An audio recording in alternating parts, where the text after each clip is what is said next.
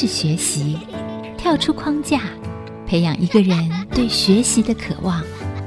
爱，一起学习，听见这世代。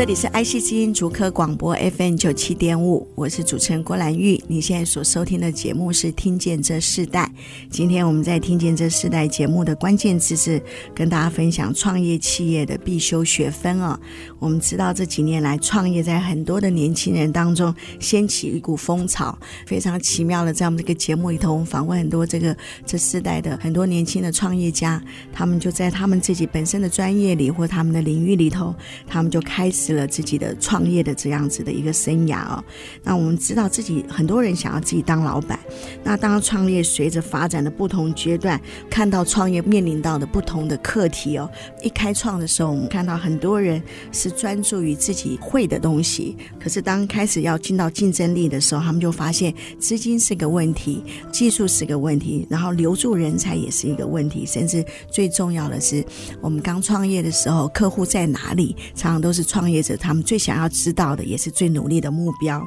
那我们今天也针对这个课题，我们特别邀请到的是泛果数位科技有限公司的负责人陈立峰和他的妻子黄玲琦来到我们节目，来跟我们分享他们在创业中的学习故事。我们先请立峰和玲琦跟我们的听众朋友问声好。主持人好，各位听众大家好。那玲琦也跟我们听众朋友问声好。爱惜之音的听众朋友，主持人好，我是玲琦。在我眼中，他们是非常年轻的夫妻哦。可是他们的创业的这个时间呢，其实已经非常的长。因为立峰本身他自己是复兴美工毕业的，然后他自己学的是设计，可是他跨足资讯业哦，这是一个非常奇妙的过程。所以我们先请立峰来分享，因为我们知道创业其实源自一个技术嘛。当初你有一个想法，开始了这个事业经营的开始，想请你跟听众朋友分享，那你自己创业当初的动机和开始的契机是什么？其实也跟我们当时在学这个美术也有一些关系，因为其实我们学美术的那个时段，其实我是比较专注在绘画方面的。熏陶这个艺术的领域之后，其实慢慢的人就会希望说能够多掌握自己的时间。到现在为止，我觉得说创业其实就是比较掌握自己的时间。那你自己在复兴商工一毕业的时候，你是投入到职场嘛，对不对？也是为别人工作。那你你那时候就选择的是设计的行业，还是因为你自己开的是一家资讯公司？当初在职涯的规划里头，你投入到一个公司的时候，你自己曾经想过说你本来要做什么，然后后来又演变成现在这样子的一个不同的领域嘛？啊，是。其实我毕业的时候，其实我就没多久就收到。兵单了嘛，然后就去当兵。其实那个时候宪兵司令部的人来挑美工兵，当时我就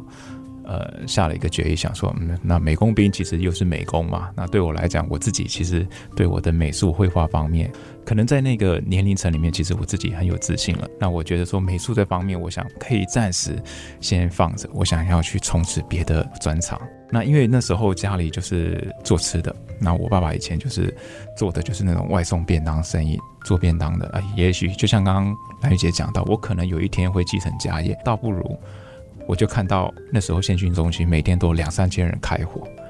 然后我在下部队前，我就写了一个志愿表，就是家里都是在处理每天大概有两三百人好的一个量的一个伙食作业。然后我就很自然的就进到了县训中心的厨房。哇，是你其实先进到厨房？是我先进到厨房。那接着发生了什么事情？呃，接着发生就是说，那时候我进厨房的时候，哦，当然当时的部队风气啦，嗯、当然会比较辛苦啦，因为我们这些菜鸟可能要做的事情也比较辛苦。那、嗯、有一个好处就是，虽然你很辛苦，可是你变得你什么都要学，什么都给你学到。那我记得大概不到半年吧，因为我们那个营上刚好采买学长要退休了，他就把采买的位置给了我，然后我就这样子一直陆续接管伙房的所有的行政业务。所以其实你是美工科系毕业，可是你自己在当兵的这个阶段这么奇妙，然后进入到伙房里头啊，就这个厨房这个环境，其实军队的厨房其实是很复杂的一个生态环境。然后你在这里头不但面对的是采购的部分，还有各样的呃不同的管理细项，其实这个对你以后的创业有很大的帮助哎。然后后来你退伍之后就直接创业了吗？还是说就进入到企业里头工作呢？退伍以后，其实也有一段时间也是蛮不能适应的，因为其实，在部队的时候，可能是因为刚好一些转折的原因嘛，然后部队的长官其实都很鼓励我留下来。原因是因为，呃，我处理过几件事情了。我记得有一年是纳莉台风嘛，嗯，然后整个台北车站淹水，那时候派兵最多的在从县军中心派兵过去。那我的工作就是必须要粮草先行，要在固定时间之内，一定要让他们中午十二点半每一个批次的兵都能吃得到饭，所以这个时间差要抓得很好。上面的长官没有一个人有这个经验，也大家都没遇过这样的事情。所以当时在这样的一个情况下，包括这单位的一些长官都注意到我，然后就希望我能够留下来。其实当时的我就是很挣扎，我个人是对军旅生涯是完全没有想象的，只是因为有受到这样的一个长官的重视，但是我最后还是决然下意，就是嗯，还是要出来面对社会这个更大的挑战。回到社会的时候，其实我又从零开始。我记得我退伍之后的第一份工作，就是我只有一个想法，就是说，嗯，那很多人都说。创业之前，当老板之前，那那个时候年代是这样讲，你必须要先懂业务，你必须要先去能够跟人家沟通，然后你才有可能有拿到案子或者是拿到工作。我就想说，先训练自己的这业务能力，但是当初也不懂得筛选，所以当时我遇到的业务工作就是直销类型的工作。我大概在两三天，我都觉得可能这工作不太适合我。后来我又跳到另外一个看起来是一个像建商这样的一个工作环境。那后来我才知道，原来他们在做的是生前契约，哦，卖灵骨塔。那那个年代，其实两千年初这些行业是很流行的，很多业务都是在这个方向的。那我心里其实我大概接受第三天，我知道它的全貌之后，在公车上面在想，嗯，我要做这个产业嘛，哦。后来在这个时候，刚好有一个当兵的同梯的打电话给我，说：“哎，问我现在在做什么？”原来他在一间建设公司上班。他找我的时候，我就觉得，哎，我就很高兴。然后我想说，也许这是一个机会，不用碰阴宅了啊！阳，现在这是阳宅了，确定的。好，然后我没有几天，我就去报到了。应该说，嗯，在我人生的第一个灾难才刚开始。应该说，这家建设公司其实它不是一般正常状况的一个建设公司，它可能透过一些人事关系，把一个房子透过这个房屋买卖呢，找投资人投资，可能这个投资人可能就是人头。好，那这些其实我们当初在做员工的时候不知道，很多时候这些投资都是我们自己员工找亲戚朋友下去投资。为什么说灾难？我才刚出社会不久，当我知道这件事情之后，然后这个老板他也就。不见了，不见了。对对，然后这些亲戚的债跟朋友的债，就必须我自己去外面借款把他们还掉。所以我大概出社会的那两年间，其实是背着一部分的债务在过日子。然后一直直到两千零三年的时候，我想说，嗯，这样下去不行。我认为，当你遇到一件事情，是要快速的解决它，要用正确的方式去解决它，而不是消极的在逃避它。所以我当时的想法就是，好，我怎么样子可以快速的赚到一笔钱，可以把这债填掉。所以我就回来，那时候我爸爸妈妈已经没有在做便当了，嗯，所以我就回去把家里的锅子再起炉灶，然后开始跑台北华中桥下果菜市场，我大概凌晨五点就到那边去批货，然后这样的过程大概做了几个月，然后大概在第三个月我就把我的所有的债务都清掉了。所以你自己接下你父亲的便当的这个事业。嗯听到立峰的故事真的很奇妙，就是我们本来请他谈创业的分享，在创业之前，你讲的那个年代，我们知道，就是说很多年轻人为了毕业之后能够有一个稳定的收入，那常常就是可能做业务的工作真的是最快的。可是我们发现，在业务的工作上，哇，你遇到了很多这个不同的挑战哦，甚至在正式工作的时候就面对这个负债的这个问题。听到你讲到刚刚的时候，你都没有放弃哦，你常常在这个最困难没有路的时候，你仍然就是想将这样的。事情和问题来做解决，我觉得这是一个创业家的精神啊。我们先休息一下，我们在下一段听见这世代啊，我们一起再请梵果数位科技有限公司的负责人立峰来跟我们分享。因为其实立峰在分享的时候，我发现坐在他旁边的太太林琦也非常用惊讶的眼神看着他，可能这一段他大概都不是这么清楚。哇，真的很可贵的经验。我们稍后回来。Loving you is elementary. Two, three. Well, I passed school, so consequently, it's coming so.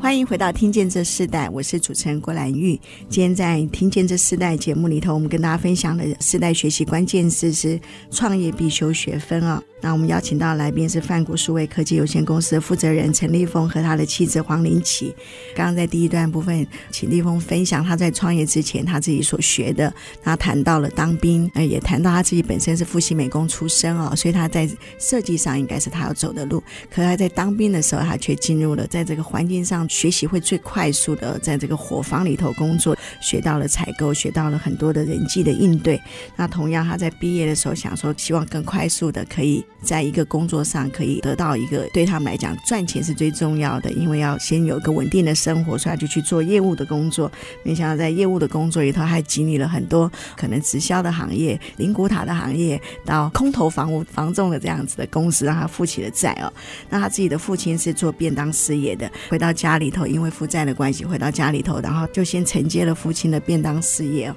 立峰在还没有创业之前就经历这么多，这也是激发你自己要做一个公。司的原因吗？当你在经历了这么多，你就创立了这个资讯公司哦。你也不是创立设计公司哦。当初你进入到这公司的时候，你最大的、最想要展现的梦想是什么？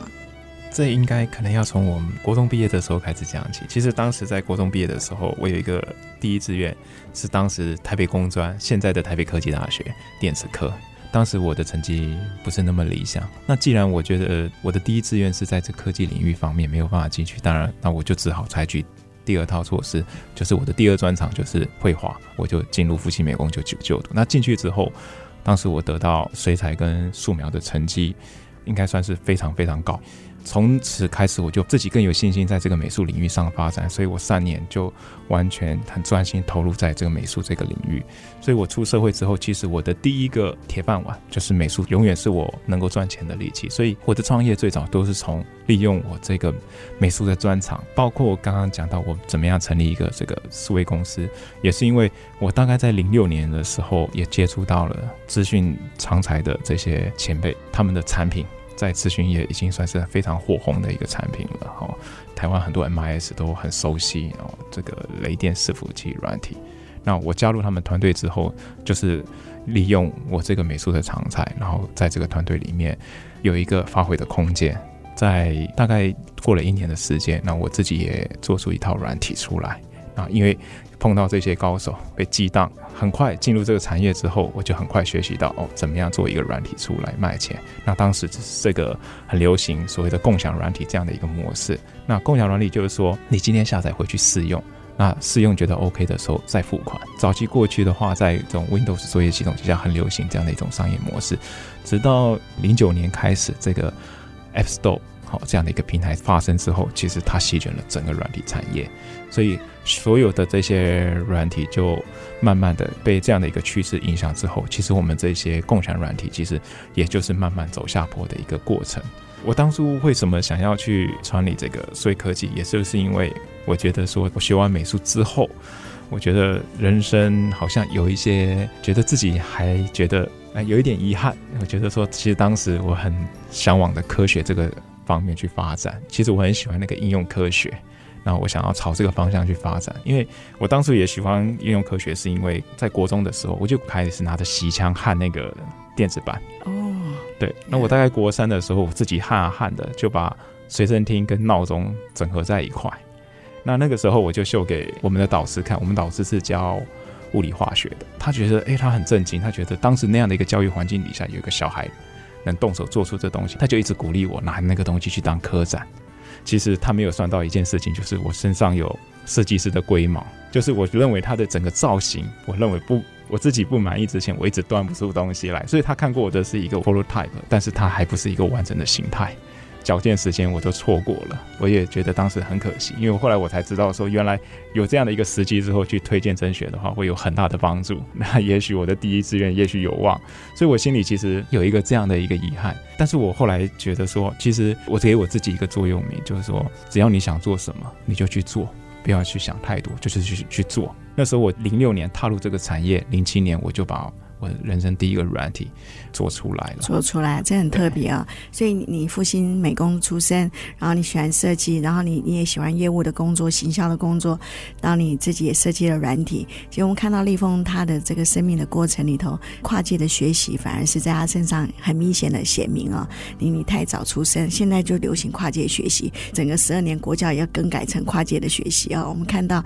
在现在这个环境的教育环境，也许就会更适合你，但是你在那个年代出生，然后去应对整个社会的需要，还有自己环境的需要的时候，我们看到你那个力争上游的精神哦。那你的妻子林基本上好像是学口腔卫生嘛，对不对？对。然后你你后来遇到立峰，你准备嫁给他，这个人好像你嫁给他的时候，他就已经要准备创业了，对不对？其实那时候他公司已经成立了，嗯、就是我是后来才帮忙的。你自己当初在自己所学的和他自己开创的公司里头去努力的时候，你有挣扎吗？你觉得哇，创业对你这来讲是不是你曾经想过的，或是你觉得因为丈夫这样，所以你就决定这样子？我当初学口腔卫生，毕业之后，我觉得可能他做的行业有限。我其实自己也爱画画。那我是在我的原本的公司认识我先生，后来就辞职了。我想要去专攻那个艺术类。想说我未来可以整合我的口腔卫生跟艺术类，可以做产品出来这样子。对，因为妻子是帮助者啊。那我们看到就是说，当立峰创业的时候，你跟着他一起做。那原本你自己也喜欢设计，那你真实的进入到这个创立的公司啊，不管你的艺术的这个梦想是不是一直在持续，可是它确实就是一家要有利润，然后要面对每天的必须要有收入的这样子的一个创业的过程里头，给你什么样的感受呢？其实我觉得经营公司，就是对于我一个那时候年轻小女生来说，我从来没有想过这件事情。这样，但是我也很感谢我先生，他就是放手让我做这样子。就刚开始就是也是赔了很多钱 啊、哦。所以你先生，所以立峰开公司刚开始是呃林奇自己做吗？帮他做一些行政的工作这样子。然后后来就是我能做的事情，就是能帮忙就帮忙。这样、嗯，那你有问过他说真的要开一家公司吗？你曾经有过这样子的想法吗？其实我对于他就是公司的利润在哪里，那时候还不是很清，还不是很有概念。其实我觉得生意小孩很难养，就是我内心中那个利润的尺很难抓。就是像我先生他们一个案子来，马上就知道利润在哪里，然后要怎么分配人力啊、时间、钱这样子。然后这些我都不懂，我我觉得也为难了他啦。就是说，我觉得有的时候，我觉得我为他的青春感到不值。就是说，很多人其实毕了业，那其实他可以有很大把的时间，那个青春年华，对不对？在这个社会当社会新鲜人，然后可以去真正去感触这个社会。他他其实我觉得运气不错啦，就是说他一毕业就找到一份工作，那间公司是外商公司，那。因为他们念的是口腔卫生系，所以那间公司就是制牙器材界的首屈一指、世界第一品牌的这样的一间公司上班。其实他应该是应该要留在这个地方继续做下去的，但是因为我的感觉啦，哈，就是说他在这样的一个好的环境的时候，人有的时候是这样子，你才会重新审视人生要的是什么，才会赶快再进入下一个阶段。所以他在那样的一个激荡之下，他才觉醒。对，很特别啊，这一对夫妻，他们本身在设计上，在艺术上面，他们本身就有一个潜藏的才能，可是他们都是先在别的事情上，可能先看到了那个自己的喜好，真正要做一件事情的时候，他们突然都想起他们本身自己具备的那个让他们可以兴奋的，可以让他们觉得是充满热情的这样子的绘画和设计的部分，一起创立了这个公司哦。在这公司里头，他们努力经营到现在。那我们先休息一下，我们在下一段我们要继续取立峰和林奇跟我们分享一个小企业要怎么在这个社会上生存啊。他面对大品牌的时候，他们有什么样的阴影？我们稍后回来。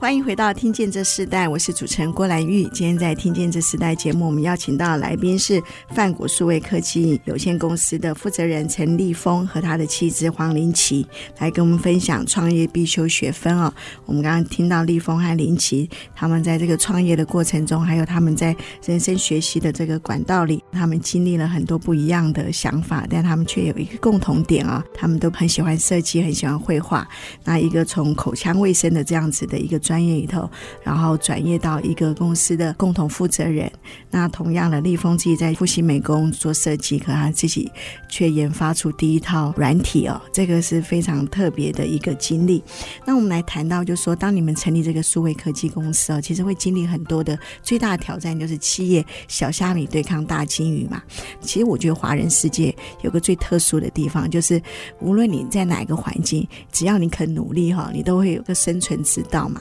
刚刚立峰在私下的时候，哎，突然提醒我，对，他是缅甸华侨。这个缅甸人的那个生存力哦，其实是真的是很高，那个挑战力。因为我经历很多缅甸的这个同事和朋友，就发现哇，他们都有很大的战斗精神啊，这也是应该是你成立公司很重要的一个根基嘛。那你现在成立这个数位咨询公司，其实你面对很多大的品牌，我们可以分享一下说，你跟大的品牌在竞争的时候，尤其你是去标案啊，很多人去看你的营业额啊，看你的公司人数的时候，你怎么让你的公司生存得很好，然后又可以有自由的独特的这个特质呢？我原本的这个团队，咨询团队，其实主要业务是软体的销售这部分。但是我大概在零八年的时候就开始接触了政府的专案。那因为我自己有朋友的企业，他们都有这些需求，然后就会来找上我。其实早期。我们在谈资讯业务的时候，通常是专案经理在最前线带个工程师去谈需求。其实谈谈到最后，其实很容易就耗了很多时间成本。原因是因为客户是只看得懂画面，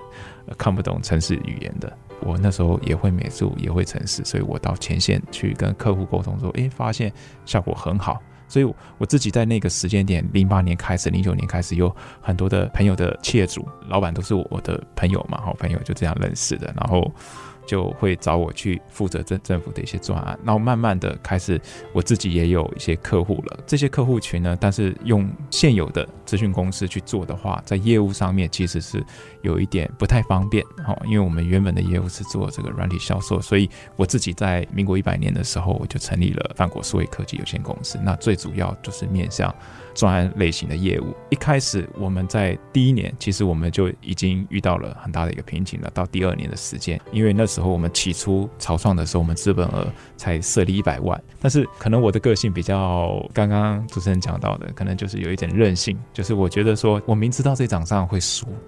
但我觉得说这是一个换取经验的开始，所以我们曾经在一年之内，我们投过十几个标，所以我们那时候其实就训练了。怎么样子去规划，帮单位去规划这些现在的技术在哪里，然后朝哪个方向去发展？其实慢慢的这个当中，从失败的当中，我们开始找到了很多我们不足大企业的地方。我们知道，哦，可能在资本和人力、物力各方面的资源，我们都不足这些大公司。可是，在技术门槛来讲的话，因为我们这些科技的技术是不断每天都在创新，每天在有新的东西出来。针对这些大公司来讲的话，他们在追求新的技术的脚步上。就会没有我们这些小的企业快，所以这变成我们一个很好的利器。所以往后遇到一些标案的时候，我们就会把这些新的技术，未来面向可能是朝什么方向的，我们都会解释给客户听。那这其实这个时候就变成我们一个在这些大企业当中能够夹缝中求生存的一个利器。对，就是说，你其实，在跟无论是政府或是很多大企业在工作的时候，你本身也要扮演有点类似顾问或教育训练的这个角色。可是，在这个部分里头，甚至要先给出去哦，将你自己所会的、所学的，先提供给他们，成为他们很好的一个资源的平台。这是你在创业中一个很好的弹性啊。可是，在当在夫妻在创业的时候，林奇自己在遇到这样的共同创业里头，刚刚立峰其实讲得很现实，就是刚开始你们从零开始，你会在这个创业过程中，你曾经焦虑过吗？或者说，哇，你觉得走这条路到底是对的？你你身为一个合伙人，同样是他的支柱的时候，在你这个角色里头，你看见的事情是什么？其实创业跟家庭要同时兼顾的时候，心态上面的调整是很困难的，因为一下子要变成公事，一下子要变成私事，好像会有一点公私不分这样子。但是我觉得最主要是因为我先生他很善于沟通。我刚加入这个公司的时候，我会觉得很辛苦。然后很想要退出，因为他先生就是他的那个毅力很强，他有一种意志力会影响他人这样，所以我就渐渐被他影响，然后我就觉得学习起来所有的面对事情这样，其实我傻傻的，我觉得也是有什么事情来了就解决这样子，然后夫妻一起创业，其实最重要的就是沟通，他包容我这样子。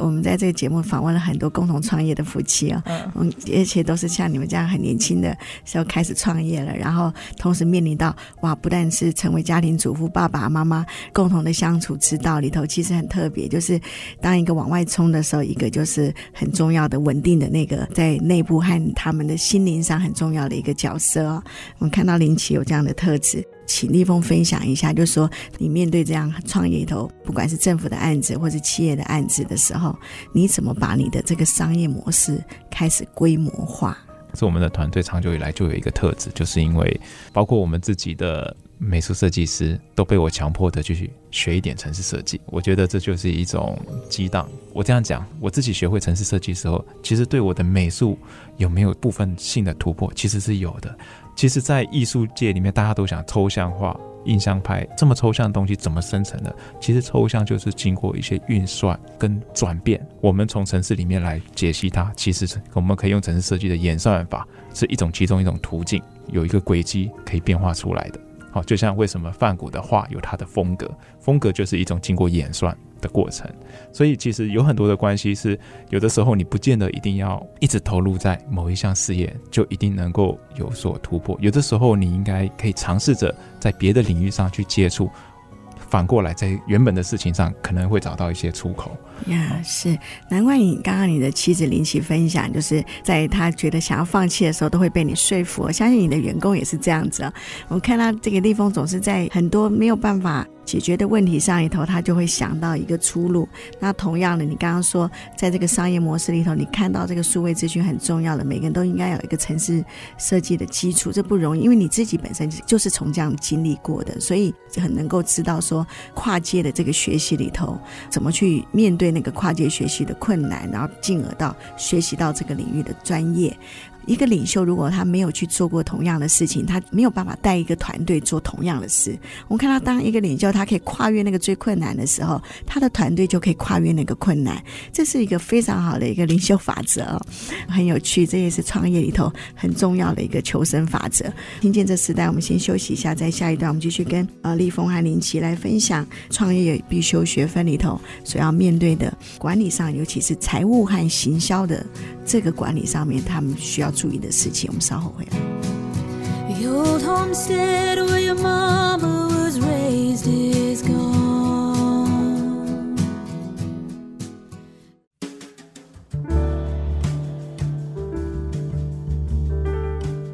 欢迎回到《听见这世代》，我是主持人郭兰玉。今天在《听见这世代》节目里头，我们邀请到来宾是泛谷数位科技有限公司的负责人陈立峰和他的妻子黄林奇啊。我们刚刚听到立峰他在他的人生的学习过程中里头一路的转折。那同样的，在跟很多大企业的配合里头，他甚至要隐藏他自己的公司，然后只做协助技术的部分哦。这在很多的这个创业的模式里头，我们也看到这样子的公司，好像是小虾。米一样，可是却是非常重要的一个，在整个的一个产业链里头很重要的一个下游哦。所以我们看到，其实创意也在它的里面。所以立峰，我们在这一段来分享，有时候创意是在你的里面，你要承接很多公司里头，他们原本就已经有设定的主题、设定的方向和目标的时候，你要怎么把创意和那个在这个公司里头，你帮助这些发包给你的企业完成他们的任务，你会有这样的挣扎吗？怎么让这个创意的点子融合在你的每个专案里头？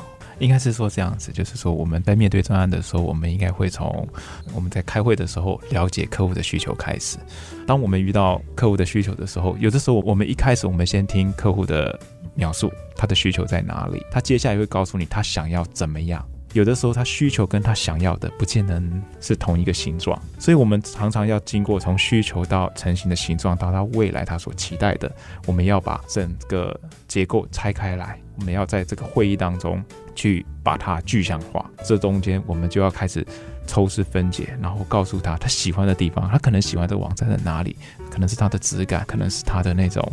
呃吸引人，然后那种一个视觉感受。能够去接近他想要的那个那个味道，但是他还是要保留他原本的用意。其实这过程当中，其实往往都是我们最耗体力、最耗精力的。我常常跟我老婆分享，就说我一天当中只要去开会两个小时，基本上我把我会把我一天的精力都用完了。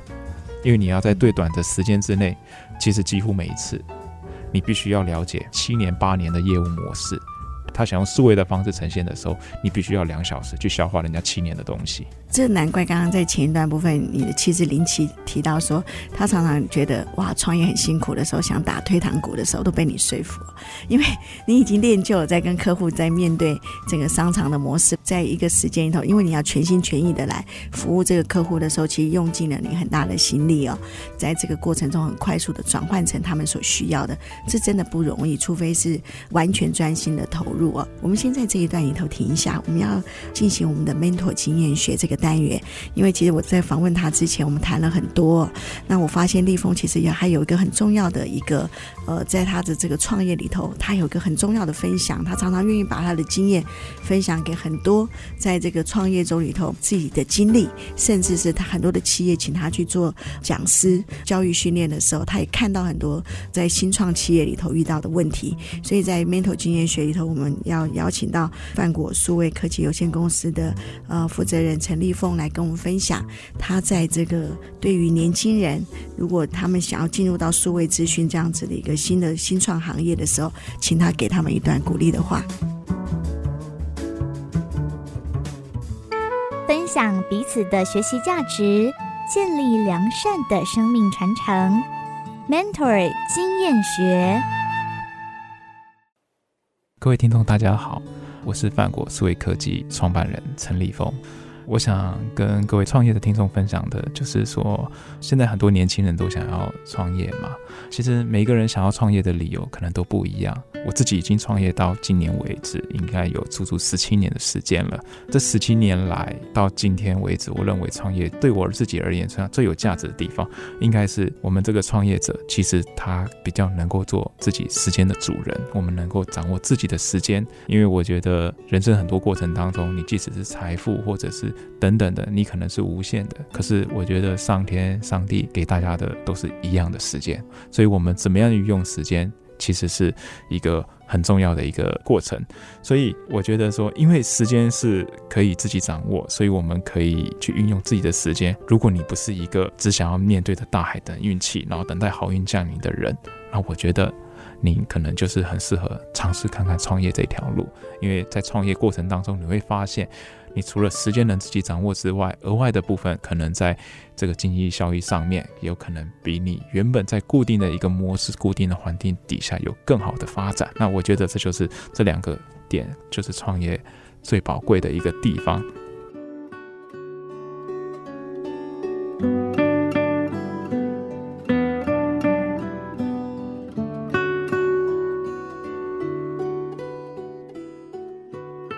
听到 Mentor 经验学里头，泛谷数位资讯有限公司的负责人陈立峰跟我们分享他自己在对即将要创业或者想要进入创业的这些年轻人，他一个宝贵的建议哦。我们知道立峰是缅甸华侨，对不对？林奇自己是金门人，哦，你们两个很特别啊，然后可是却相遇在台湾哦。那我相信在你们人生中还有很多的梦想，因因为你们也有两个孩子哦，一个家庭，从家庭然后创业，你们几乎都在共同的生活里。我相信在你们共同的生活里头，有很多的一起打那个美好的仗哦，有非常好的那个经验的分享。可是，在这过程中，我们也看到一个创业十七年的公司，如何在一个负责人他每一次在经过各种不同的挑战里头，看见他在这个不同的挑战里头经历了很多困难，但同样的一直不断的突破。所以在节目最后的时候，我们可不可以请立峰来跟我们用一首歌来分享啊你自己的这个心情。然后同样的，因为我们知道你是缅甸华侨，那可是你很像很喜欢听台湾的歌曲嘛，对不对？我们可以分享一首歌来跟我们的听众朋友说再见吗？嗯，我记得我刚来到台湾的时候，就是来到一个陌生的地方。其实当时我来到台湾之后，连中文都不会讲，所以其实做什么事情都是很很畏惧的。在这样的一个环境的时候，其实那个时候我记得有一个偶像团体在台湾非常的红，非常的有名，然后甚至到我们这样学校来表演过哦，那就是这小虎队嘛，在那个年代非常的红。那在那样一个充满这种陌生的童年环境的童年里面，其实就是小虎队的歌就熏陶了我当下的寂寞啦，还有思乡的感觉。那我觉得其中有一首歌，它是一首情歌啦，但是我觉得在歌词里面只是短短的两句，哦，就是让我想到了当年家乡的日子。台北这个地方大部分时间都是乌云密布的，然后在缅甸的时候，其实它永远都是阳光照日。然后我出生的地方就是在呃缅甸最大的疆域嘛，就是伊洛瓦底江。当时我在听到这首歌的时候，里面有歌词里面有一个叫做“我们都在阳光海岸生活”。对我那个小小年纪来讲，那条伊洛瓦底江江其实很宽啊，其实对我们来讲那就是海了。所以我会听到这首歌的时候，我就会想到童年的那个情景。所以我觉得那首歌对我来讲，在我的童年占着很重要的意义。后来我也才知道说，原来这个作词作曲人这个李子恒李老师啊，也是我太太金门的古宁头这边的人，因为我太太娘家这边姓李。这首歌到我遇到我太太之后。发现它更有意义，呃，一个情感的联系关系。歌名就是叫你一声 My Love。好，我们就在叫你一声 My Love 这首歌曲，我们要跟听众朋友说再见啊。同时，我想这也是立峰送给林奇的一首歌曲啊。一个金门人，然后一个缅甸华侨，他们在台湾创业，然后成立了家室，这是一个不容易的一个过程。我们也祝福他们在他们这个新的时间里头，他们的事业可以更上层楼，然后也在整个的这个华人世界里头，可以带出一个不同的数位资讯的产业。那今天非常谢谢你们。谢谢，谢谢，谢谢郭姐。好，我们下次再见，拜拜。连结世代，超越差异，富予建设邀请您，爱一起学习。